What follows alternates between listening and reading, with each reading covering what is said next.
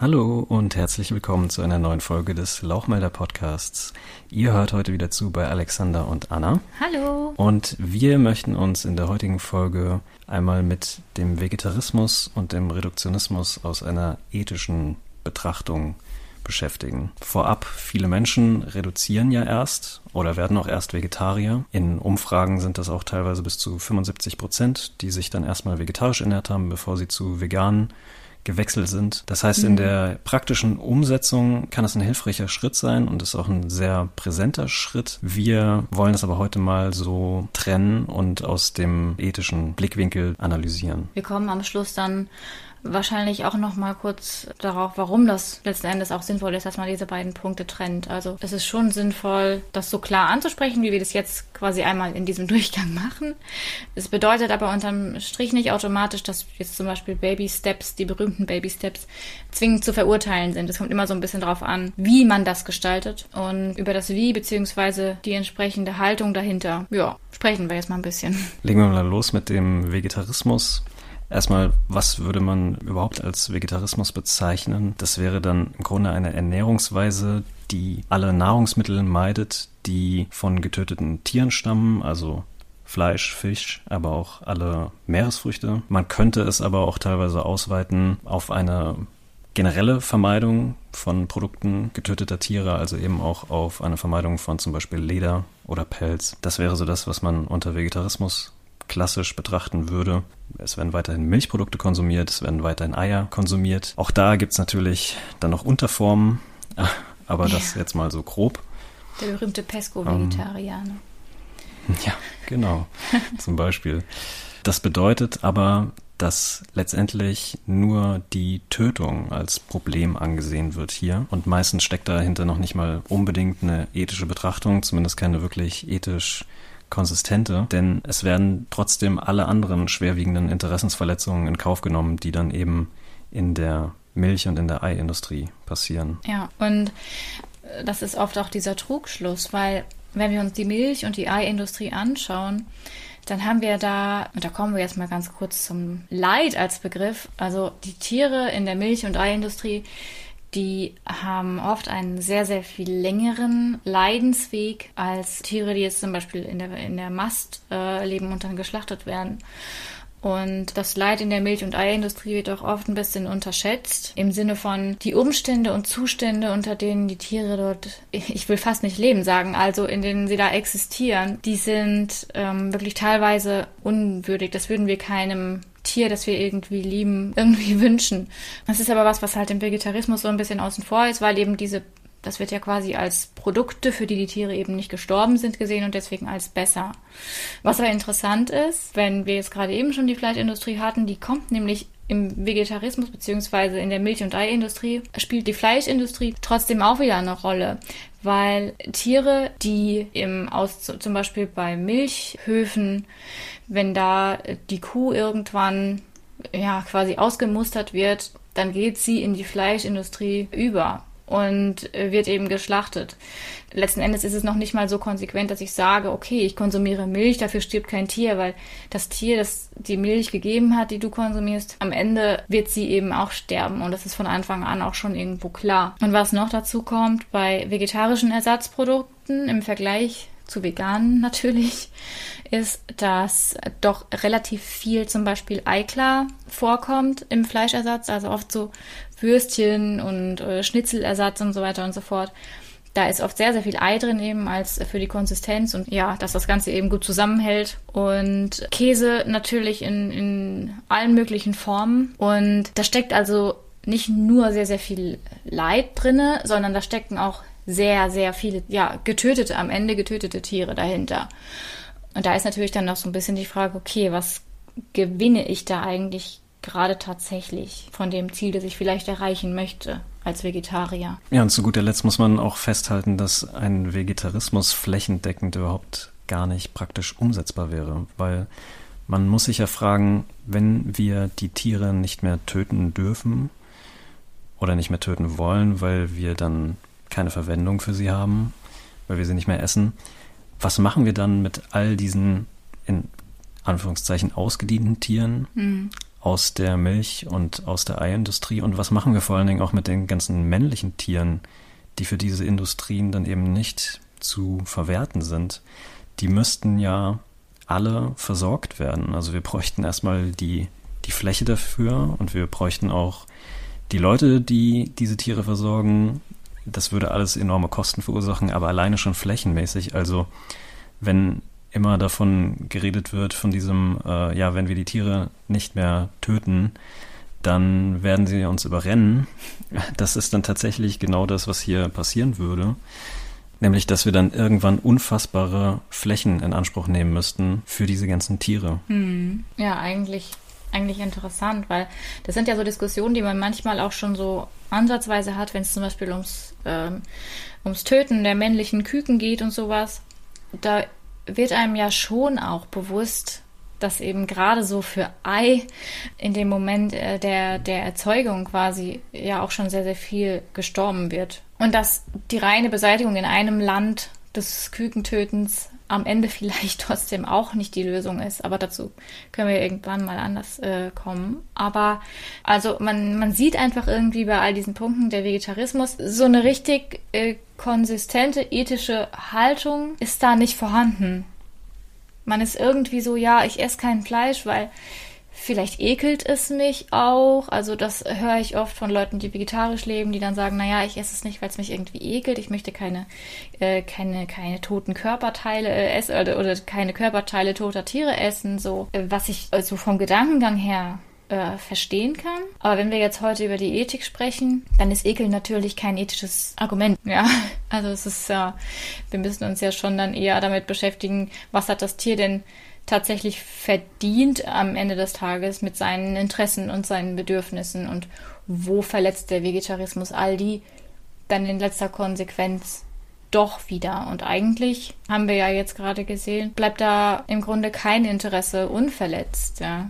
Ja, dieses vegetarisch Leben, weil man sich vor Fleisch ekelt, das habe ich jetzt auch schon manchmal gehört. Das kommt durchaus vor. Interessanterweise habe ich es aber tatsächlich bisher nur von Frauen gehört und noch nie von einem Mann. Vermutlich äh, hat einem das als Mann einfach zu schmecken. Vielleicht. Also ich müsste jetzt auch sehr lange überlegen, glaube ich, bis mir ein Mann, den ich jetzt irgendwie kenne, einfiele, der auch vegetarisch lebt. Also ich kenne jetzt natürlich durch äh, Instagram und ähm, den Verein und alles natürlich viele vegan lebende Männer, aber Vegetarier würde mir da jetzt spontan keine einfallen irgendwie. Bei Frauen auch viele. Weiß ich gar nicht. Wäre mal interessant zu, äh, zu schauen, ob Männer das entweder ganz oder gar nicht machen, äh, vermehrt. Wobei ich, ich weiß es nicht. Ich kann es mir fast nicht vorstellen eigentlich. Ja, zumindest bleibt zusammenzufassen, dass der Vegetarismus im Kern ethisch wirklich leer ist, weil ja. in keinster Weise nachvollziehbar ist, warum soll jetzt nur diese Tötung die Grenze sein, die man zieht und alle anderen Interessensverletzungen sind in Ordnung.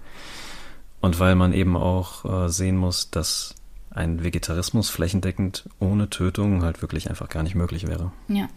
Da steckt, glaube ich, auch ganz viel diese berühmte Tierschutzlogik drin. Also, die haben es gut und ich nehme mir ja nur quasi was weg, aber die ähm, leben ja so wie, so ein bisschen wie in dem Bilderbuch ähm, aus der Stadtbücherei, äh, alle irgendwie auf der kleinen Farm. Und ich glaube wirklich, dass viele Menschen das einfach für sich auch hoffen. Ne? Also, dass tatsächlich die, die Milchkuh gar kein so schlechtes Leben hat und gar nicht so weit denken, dass das Leben auch irgendwann enden muss. So. Und nicht irgendwie, dass die Kuh einfach einschläft. Ja, ja schwierig. Also ich glaube, wenn überhaupt, dann ist vielleicht der Tierschutzgedanke im Vegetarismus auf jeden Fall irgendwo vorhanden, weil Vegetarier schon eine gewisse Offenheit für diese Themen haben, den Tieren soll es gut gehen. Und also so wie es im Grunde in der Allgemeinbevölkerung ja auch schon weit verbreitet ist. Die Menschen wollen ja, dass es den Tieren gut geht, bevor sie geschlachtet werden. Das ist ja den Menschen schon wichtig. Aber wie gesagt, ich könnte mir vorstellen, dass es im Vegetarismus tendenziell auch so ein bisschen stärker vertreten ist. Einfach dieser Fokus darauf, wie es dem Tier geht, während es dort lebt. Es wird halt auf jeden Fall niemals eine Grundsatzfrage gestellt, ja. Ja, genau. Es ist immer so bis zu einem bestimmten Punkt gedacht und dann wird es dann, es verblasst dann so, so, so wie was ist so, was so in der Zukunft ist. Da müssen wir ja jetzt nicht drüber sprechen. Aber natürlich sollten wir das, weil Milch- und Eiindustrie natürlich auch enorm enorme Ausbeutung bedeuten. Und im Vergleich zum Vegetarismus ähm, hatten wir uns ja für die heutige Folge noch den Reduktionismus ausgesucht. Ja, bei dem ja im Grunde genommen so richtig noch nicht mal das tote Tier vermieden wird in der Kommunikation, was eigentlich spannend ist, weil oft Veganer oder sich als vegan äh, bezeichnende Menschen den Reduktionismus vertreten und ja als mögliche Lösung äh, aussprechen. Reduktionismus bedeutet ja letzten Endes, wenn du weniger isst, also zum Beispiel, wir müssen zurück zum Sonntagsbraten, ist ja so ein berühmter Spruch. Oder ja, im Urlaub äh, Käse oder dies, das. Also irgendwie manchmal und ganz selten. Das ist ja schon richtig viel wert und dafür wird man total gefeiert und jeder kleine Schritt, ähm, egal ob dieser Schritt in Richtung eines Ziels geht oder nicht, aber jeder kleine Schritt wird erstmal pauschal gefeiert. Ähm, das ist natürlich aus kommunikativer Sicht ist das schon sinnvoll, weil es oft auch große Accounts sind, die das so äh, nutzen für ihre Kommunikationsstrategie. Und ähm, da ist es natürlich schon auch klar, also wenn wir ins Online-Marketing schauen, dann haben wir ja immer Zielgruppenanalysen, egal für was du verkaufen willst, du musst erstmal gucken, wer soll das denn eigentlich kaufen. Und je spezifischer du ein Produkt gestaltest und der Influencer und seine Message und alles ist ja letztlich auch ein Produkt, desto, ja, desto kleiner wird die Zielgruppe am Ende auch. Das kann gut sein in bestimmten Nischen, aber die Nische in der Nische ist dann am Ende vielleicht doch nicht mehr ganz so gut. Und ich würde jetzt zum Beispiel uns mit unserem Podcast und unserer ethischen Haltung und allem so in der Nische in der Nische sehen. Und diese Influencer aber dann eher so in der, in der Nische. So wie der äh, Veganismus im Moment halt einfach ja auch gesellschaftstauglich gemacht wird quasi. Und das liegt halt eben einfach daran, dieser Reduktionismus ist halt sehr ähm, weich und der vergibt sehr viel und der passt auch sehr gut in diese, ah, du musst nicht perfekt sein, Vibes, die ja sowieso im Internet oder in Social Media sehr stark vertreten sind. Und das schweißt auch irgendwo zusammen. Und deswegen kann man da unter diesem Dach ganz, ganz viele Menschen verbinden. Also du kannst, du hast da den Veganer, der wirklich konsequent auf Ausbeutung und Grausamkeit verzichtet, soweit er kann, beziehungsweise soweit es für ihn praktikabel ist. Und du hast dann aber auch denjenigen, der sagt, naja, ich esse jetzt sonntags kein Ei mehr zum Frühstück. Und die fühlen sich alle dann aber irgendwo wohl unter diesem Dach und bei diesem jeweiligen Influencer oder der Influencerin, wie auch immer. Man ist also am Ende irgendwo erfolgreicher, wenn man eben für viele Menschen offen bleibt, im Sinne von äh, ihnen nicht so viel abverlangt und sie auch nicht verärgert oder potenziell angreift, indem wie sie ihr Leben gestalten passiert natürlich leicht, wenn man jetzt richtig vegan argumentiert so. Dann fühlt sich das Gegenüber natürlich hin und wieder auch irgendwo ein bisschen attackiert, weil es vor Augen geführt bekommt, was jetzt gerade irgendwie eigentlich nicht richtig ist. Ja, und diese Haltung ethisch abzuklopfen, kann es sehr hilfreich sein, da mal eine gewisse Analogie zu ziehen zu menschenbezogenen ähm, Gerechtigkeitsanliegen. Erstmal noch, um kurz zu klären, was eine Analogie überhaupt ist. Mhm. eine Analogie wäre, würde dann vorliegen, wenn Sachverhalte sich in einem oder mehreren Merkmalen ähnlich sind, sich aber in anderen auch komplett unterscheiden können. Das heißt, man vergleicht nicht die Sachverhalte im Ganzen komplett miteinander, sondern nur bestimmte Aspekte. Und wenn wir uns jetzt hier anschauen, dass wir bei dem, was wir oder wie wir uns Tieren gegenüber verhalten, dass das ja meistens gerechtfertigt ist mit dieser puren Speziesgrenze, hm. die eben nicht ethisch aufrechtzuerhalten ist. Genauso wie eben eine Grenze nach Hautfarbe oder nach Geschlecht oder nach Ethnie, Herkunft und alles, was es da sonst noch so gibt, ähm, was sich dann eben im Menschenkontext in Rassismus oder Sexismus und weiterem äußern würde, dann sehen wir, dass wir in, in diesen Aspekten den menschlichen Anliegen gegenüber ähm, ganz anders denken oder auch ganz anders handeln würden. Mhm. Das heißt, es ist eigentlich komplett inkonsistent mit unserem Standpunkt menschenbezogener Willkür gegenüber. Jetzt müssten wir das eben nur auf diese tierbezogene Willkür übertragen. Und in diesen menschlichen Aspekten würden wir dann eben niemals sagen, ja, so ein paar Ausnahmen, das kann man mal machen, das ist okay, wenn man irgendwie im Urlaub ist, dann geht das mal. Oder ja, man würde kommunizieren, dass man da schon nicht so perfekt sein muss, dass man sich da auch so ein bisschen Egoismus und so ein bisschen Wohlfühlen ruhig gönnen kann. Das würden ja. wir in diesen Aspekten eben niemals tun. Ja, absolut. Und wie du eben gerade eben ja auch schon gesagt hast, diese Analogiegeschichte wird leider oft auch so ein bisschen falsch verstanden. Also gerade wenn man so diesen Vergleich äh, dann zieht, so zwischen ähm, Sexismus und Veganismus zum Beispiel, dann reagieren Menschen oft sehr empfindlich, so direkt, weil sie das Gefühl haben, dass man da gerade das, das Anliegen quasi irgendwie degradieren möchte. Aber das ist ja eigentlich gar nicht das Ziel. Also was, wenn du jetzt sagst, okay, wir machen im humanen Kontext ja auch keine, nicht einfach so Ausnahmen oder finden Ausnahmen nicht toll, dann sollten wir das auch im, im tierischen Kontext nicht toll finden, wenn wir da wirklich Gerechtigkeit wollen. Dann versuchst du ja eher, das, das tierische Anliegen eben aufzuwerten und nicht das andere runterzuziehen. Ja, da haben wir es eben mit einer unterschiedlichen Betrachtung zu tun, die eben weiterhin darauf basiert, dass das eine eben Menschen sind und das andere halt Tiere. Ja, genau. Und was bei dem Reduktionismus ja oft auch immer noch so ein bisschen mitschwingt, sind dann irgendwie auch diese verschiedenen Gründe für Veganismus. Ähm, ja, und da liegen ja sogar die Menschen, die dann den, den, sich für den Reduktionismus aussprechen, da liegen die ja manchmal dann sogar richtig. Also das ist ja das Interessante, dass wenn sie dann irgendwie sagen, ja, für ähm, äh, für, für deine Gesundheit ist es besser, wenn du seltener verarbeitete Fleischprodukte isst und so reduzier doch mal. Das, ja, das stimmt ja im Grunde. Das Problem ist halt nur, dass das mit Veganismus nichts zu tun hat. Dass es aber halt zum, zum Social Media Veganismus gehört mittlerweile. Und da sehen wir halt einfach, dass hinter der ganzen Geschichte, hinter dem ja doch mittlerweile beliebten Lifestyle Veganismus ähm, so ein bisschen der ethische Ernst fehlt, weil wir sprechen ja von einer Situation, in der es Millionen und Milliarden von Opfern gibt und die rücken wieder mal dann so im Zuge dieser Kommunikationsweise in den Hintergrund.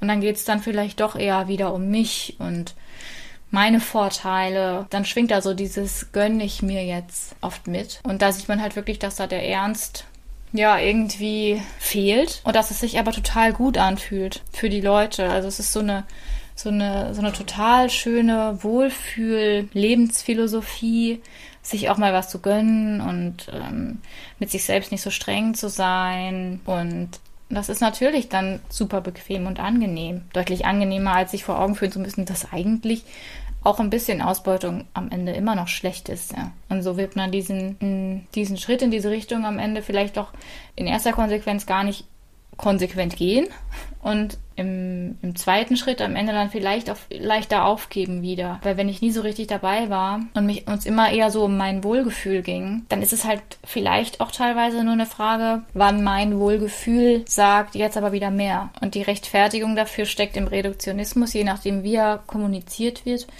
ja, irgendwo auch schon so ein bisschen mit drin. Genau, also dass der Reduktionismus in der praktischen Durchführung erstmal hilfreich sein kann, das bestreiten wir gar nicht.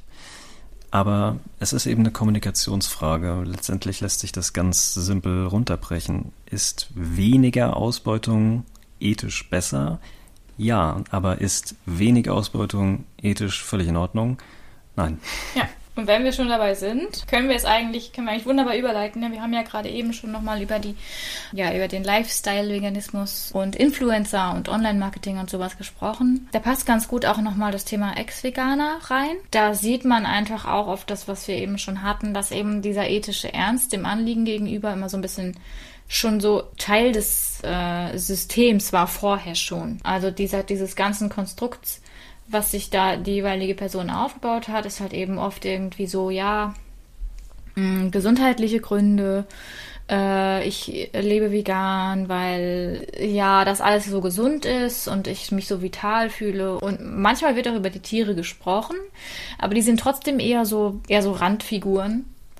Und da merkt man eigentlich immer ganz gut, okay, da wird jetzt eigentlich der Veganismus in seiner Definitionsform ähm, gar nicht so richtig verstanden, sondern es geht immer so ein bisschen das wie, ja, wie definiert das jetzt jeder für sich selbst? Ist ja auch, auch so das, was dann kommt. So, naja, du kannst doch nicht, also wenn wir jetzt irgendwie in, in Social Media irgendwo diskutieren, bekommen wir ja sehr oft zu hören, naja, aber du kannst ja jetzt nicht, du hast nicht die Deutungshoheit ähm, darüber, was Veganismus bedeutet. Du kannst nicht einfach entscheiden, was Veganismus heißt oder was es für mich heißt. Aber eigentlich gibt es dafür ja die Definition. Die ist aber in dieser Vegan-Fluencer-Welt nicht so richtig Thema, diese Definition. An manchen Stellen wird sie es aktuell habe ich das Gefühl ein bisschen mehr. Aber es ist halt immer noch recht verhalten, weil die auch nicht so massentauglich ist. Und dann kann es eben auch passieren, hin und wieder, dass aus so einem Vegan-Fluencer kein Vegan-Fluencer mehr wird, sondern dass es dann einfach nur noch ein Fluencer ist.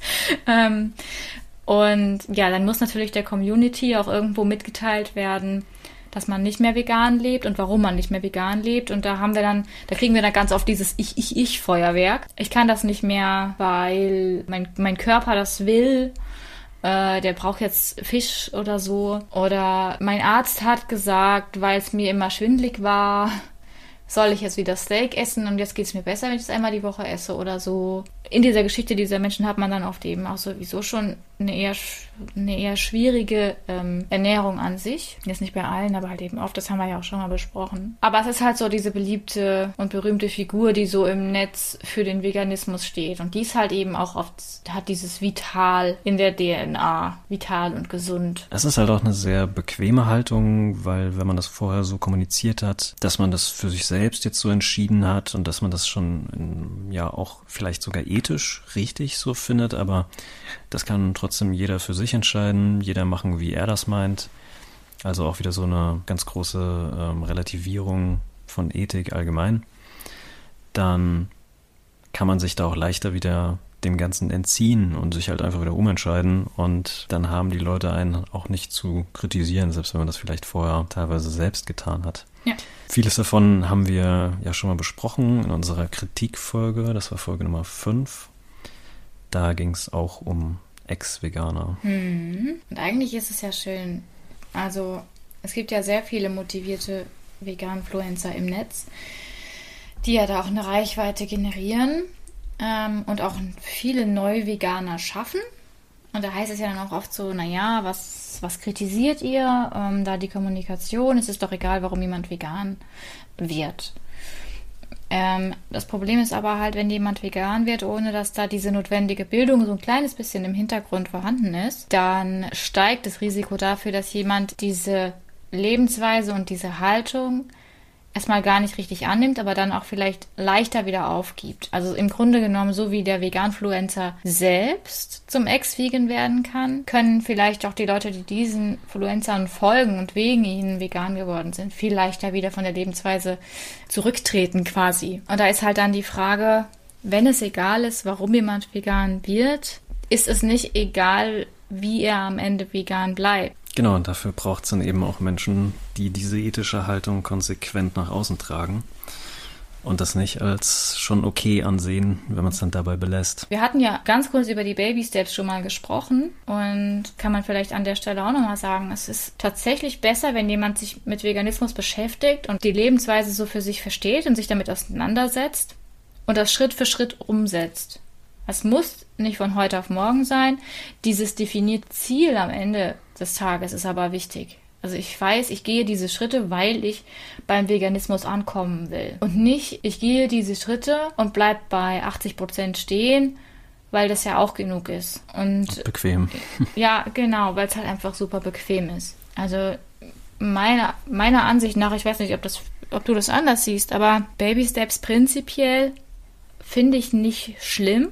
Ich finde es natürlich immer gut, wenn man das so schnell wie möglich macht, weil man dann einfach auch so schnell wie möglich die eigene ethische Haltung dann auch umsetzt. Aber mir ist jemand, der sich ernsthaft damit auseinandersetzt und vielleicht ein kleines bisschen braucht. Diese Taktik sozusagen ist mir fast lieber als jemand, der es sofort von heute auf morgen macht und aber gar nicht so richtig weiß, was und warum. Ja, da haben wir dann vielleicht einen noch Vegetarier, der aber zumindest das ethisch schon genau verstanden hat und erklären kann, warum vegan das eigentliche Endziel darstellt.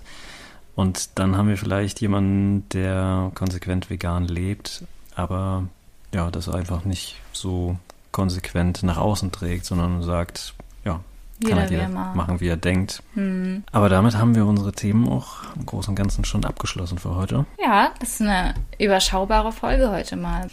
Worauf wir vielleicht kurz vor Schluss nochmal äh, hinweisen können, wir waren kürzlich beide zusammen zu Gast im Vegan Performance Podcast vom Dominik Machner und Marc Dittmann. Da haben wir in Folge 18 war das über vegane Mythen gesprochen und dann wir haben auch noch ein bisschen was zu unserem Verein erklärt und was heißt erklärt, erläutert, der ja nun gegründet ist und auch schon seine ersten Mitglieder aufgenommen hat. Da haben wir ein bisschen gesprochen. Also solltet ihr jetzt gerade Lust haben, noch ein bisschen länger zuzuhören, dann können wir natürlich wärmstens empfehlen, mal den Vegan Performance Podcast anzuschauen. Und genau, uns findet ihr dort dann auch in Folge 18. Ja, wenn euch die etwas kürzere Folge hier jetzt nicht gereicht hat und ihr die noch nicht gehört habt, dann könnt ihr da sehr gerne auch noch vorbeischauen. Genau. Den Podcast der beiden packen wir euch selbstverständlich auch mit in die Shownotes. Da habt ihr dann auch nochmal, ich glaube, eineinhalb Stunden waren es. Mhm. Mit uns. genau. Fliegender, äh, nicht fliegender Wechsel, sondern nahtloser Übergang. Ja. Okay, dann war das doch ein überschaubares, aber hoffentlich mehrwerthaltiges Gespräch heute für mhm. euch alle. Und dann verabschieden wir uns hiermit in den Abend, je nachdem, wann ihr zuhört, natürlich in eine andere Tageszeit. Und hören uns dann in Folge 9. Ja, bis zum nächsten Mal. Bis dann. Ciao.